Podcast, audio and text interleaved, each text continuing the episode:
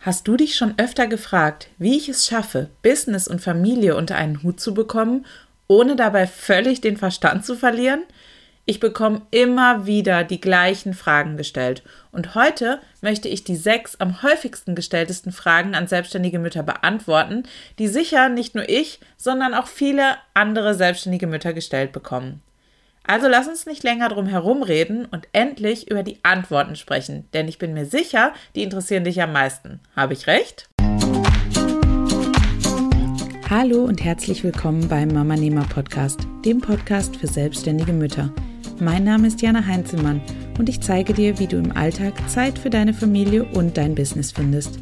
Und ich helfe dir, mit mehr Struktur und Plan all deine Träume produktiv unter einen Hut zu bringen für ein unabhängiges und flexibles Leben, angepasst an deine persönliche Lebenssituation. Ich wünsche dir ganz viel Spaß mit der heutigen Folge.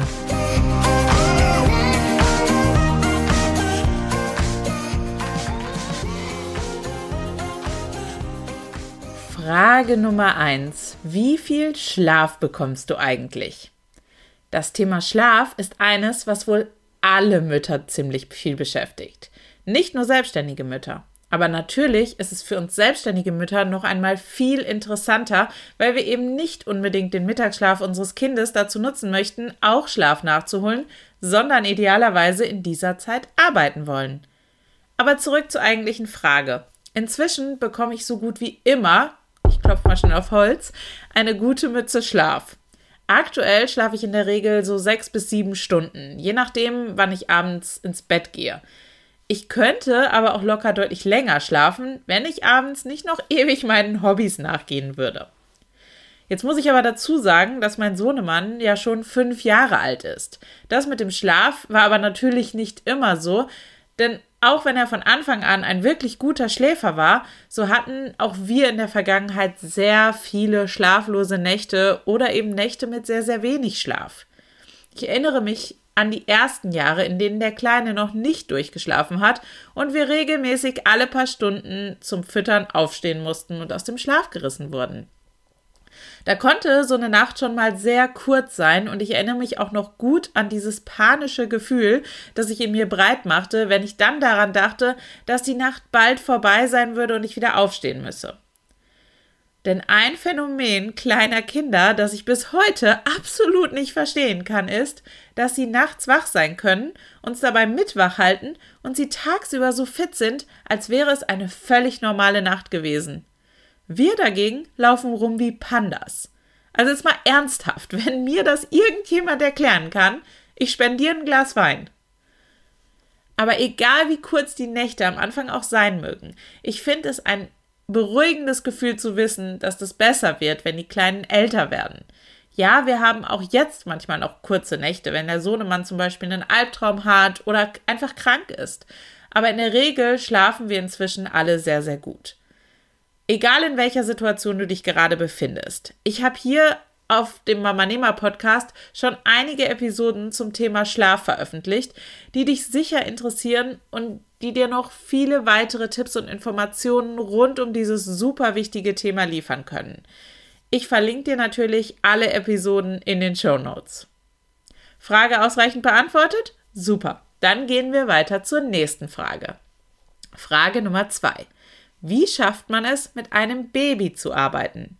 Diese Frage erreicht mich meistens von frisch gebackenen selbstständigen Müttern oder auch von schwangeren Selbstständigen, die sich einfach nicht vorstellen können, wie dieses ganze Selbstständigkeitsding mit Baby funktionieren soll. Hier kommt also die gute Nachricht. Meiner Meinung nach läuft das mit der Selbstständigkeit viel einfacher mit einem Baby zu Hause als mit einem Kleinkind. Warum? Ganz einfach. Ein Baby schläft viel, ein Baby bewegt sich nicht so viel und einem Baby wird es nicht plötzlich langweilig. Es ist oft einfach damit zufrieden, wenn es in deiner Nähe sein kann, während ein Kleinkind viel mehr Wünsche und Bedürfnisse hat, die es zu stillen gibt. Ich habe zum Beispiel während des Stillens schon mal E-Mails beantwortet oder Brainstorming für irgendein Projekt gemacht. Es gibt so viele tolle Möglichkeiten, diese Zeit für dein Business zu nutzen. Und ja, ich weiß, wenn du gerade frisch gebackene Mama bist, wirst du in der ersten Zeit vermutlich einfach damit beschäftigt sein, dieses kleine Wunder zu betrachten, das dein Körper da in ein paar wenigen Monaten fabriziert hat. Und das ist auch völlig in Ordnung. Genieß diese Zeit und koste sie in vollen Zügen aus. Gerade in der Wochenbettzeit solltest du sie dir wirklich nehmen und dir und deinem Kleinen die Ruhe geben, die ihr benötigt. Du selbst entscheidest, wann und ob überhaupt du die Stillzeit zum Arbeiten nutzen möchtest oder nicht. Und selbst wenn du während der Stillzeit nicht arbeitest, gibt es mit Baby so viele Momente, in denen sich Zeit zum Arbeiten finden lässt. Denn Babys schlafen einfach auch tagsüber noch recht viel. Ob das nun im Tragetuch, in der Babytrage oder im Bettchen ist. Diese Schlafphasen kannst du wunderbar zum Arbeiten nutzen. Wichtig ist dabei, dass du deine Prioritäten kennst und nicht erst ewig überlegen musst, was gerade ansteht, wenn dein Kind gerade eingeschlafen ist. Denn du weißt nie, wie lang dein Kind dann tatsächlich schlafen wird. Wenn du dir nicht sicher bist, wie du das am besten machst, dann schau am besten mal in die Episode zum Thema To-Do-Liste priorisieren ein, denn da erkläre ich dir, wie du das als selbstständige Mama am besten machen kannst. Natürlich verlinke ich dir diese Episode auch in den Show Notes. Frage Nummer drei. Wie schafft man es, mit einem Kleinkind zu arbeiten? Ha! Gib es zu. Diese Frage hast du dir gerade schon bei Frage Nummer zwei gestellt, als ich das Arbeiten mit Baby und Kleinkind zu Hause verglichen habe, oder? Das war mir klar und außerdem ist das tatsächlich auch eine Frage, die mir sehr oft gestellt wird. Wie bereits erwähnt, sind Kleinkinder nicht mehr so pflegeleicht wie Babys. Es ist süß und wunderschön zu sehen, wie sie die Welt entdecken, aber das ist eben auch oft sehr, sehr anstrengend. Kleinkinder wollen plötzlich alles selber machen. Sie sind neugierig und erkunden viel. Das bringt natürlich einige Gefahren und deshalb müssen wir sie besonders gut im Auge behalten, weil sie eben diese Gefahren noch nicht selbst einschätzen können und lediglich von ihrer Neugierde getrieben sind. Zusätzlich schlafen Kleinkinder auch tagsüber deutlich weniger als Babys. Während das alles natürlich wichtige Entwicklungsschritte für dein Kind sind, so ist es aber auch eine sehr anstrengende Zeit, vor allem dann, wenn du nebenher noch ein Mama-Business betreiben möchtest. Ich habe aber ein paar Tipps für dich, wie du diese Zeit gut über die Bühne bringst und dabei trotzdem nicht dein Business vernachlässigst. Lass dein Kleinkind zwischendurch richtig aktiv sein. Geht raus und tobt euch aus. Die frische Luft und die Bewegung tun deinem Kind nicht nur gut, sie helfen auch, dass es danach ruhiger ist und vielleicht sogar etwas schläft. Hab einen guten Plan für all deine To-Dos und versuche Kleinigkeiten nebenher abzuarbeiten. Ist dein Kind morgens ein Langschläfer? Super, dann steh früher auf und arbeite schon etwas weg. Ist dein Kind morgens früh wach? Geht aber abends früh ins Bett, dann nutzt die Abendstunden zum Arbeiten. Schaffe einen sicheren Bereich für dein Kind, in dem es eine Weile alleine erkunden kann. Schaffe diesen Bereich in der Nähe deines Schreibtisches, sodass du im Notfall direkt eingreifen kannst und schnell da bist. Außerdem habe ich natürlich auch zu diesem Thema schon einige Episoden erstellt, die ich zum Beispiel in Zeiten von Lockdown oder Ferien verfasst habe die aber auch in diesem Fall von wirklich großer Bedeutung sind. Auch diese Episoden verlinke ich dir natürlich in den Show Notes.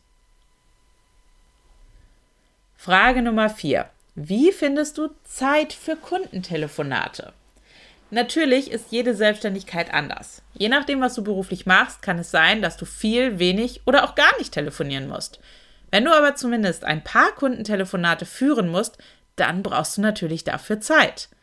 Denn anders als bei einer Kunden-E-Mail kannst du nicht einfach jederzeit unterbrechen. Okay, kannst du schon, kommt aber nicht so gut, wenn das immer wieder passiert. Bei mir halten sich die nötigen Kundentelefonate wirklich in Grenzen, weil ich eben auch von vornherein versuche, das meiste hauptsächlich schriftlich via E-Mail zu klären.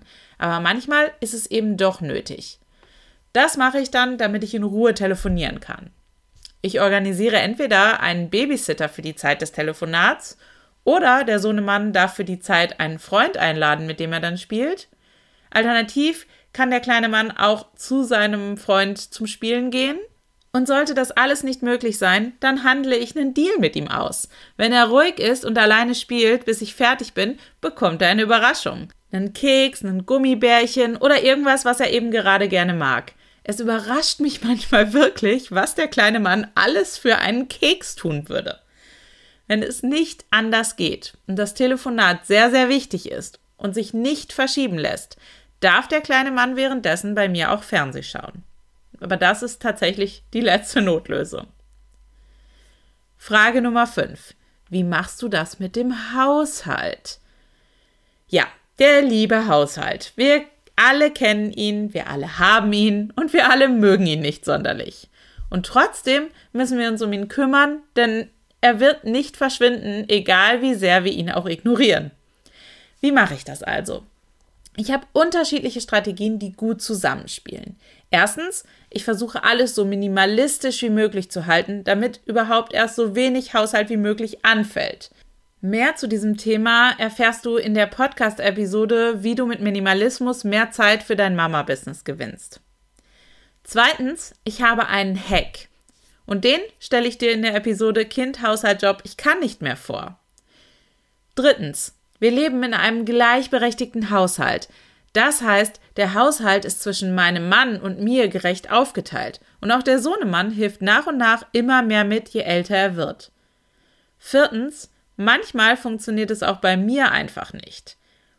Mehr darüber und wie ich dann damit umgehe, erfährst du in der Podcast-Episode Der Haushalt und ich, die nackte Wahrheit. Frage Nummer 6. Wie teilst du deine Zeit im Mama-Business ein? Diese Frage ist nicht in Kürze zu beantworten. Deshalb habe ich dir dafür schon vor längerer Zeit meinen Mama-Nehmer Zeitreport erstellt, in dem ich dir all das zeige, was du über meinen Alltag mit Kind zu Hause und mit Kind im Kindergarten wissen möchtest. Vor einigen Monaten habe ich den Zeitreport auch noch überarbeitet und ein ganzes Workbook daraus erstellt, das dir nicht nur zeigt, wie ich all das mache, sondern dir auch viele hilfreiche und vor allem direkt umsetzbare Tipps gibt, wie du das auch schaffst. Hol dir also direkt das Mamanehmer Zeitreport Workbook, indem du dich zur kostenlosen Mamanehmer Montagsmotivation anmeldest und ihn als Dankeschön direkt als Geschenk erhältst. Worauf wartest du noch? Klick jetzt auf den Link in den Shownotes und melde dich an. PS in Kürze öffnet zum aller, allerersten Mal Back to Business Baby, der Audiokurs, der dir beibringt, wie du dir einen neuen Business-Alltag erschaffst, vom Windelwechseln bis zur Kita, mit einer gesunden Balance für dich und dein Kind. Wenn du den Start nicht verpassen willst, dann trag dich auf jeden Fall in die Warteliste für den Kurs ein, die ich dir auch in den Shownotes verlinkt habe. Thank you.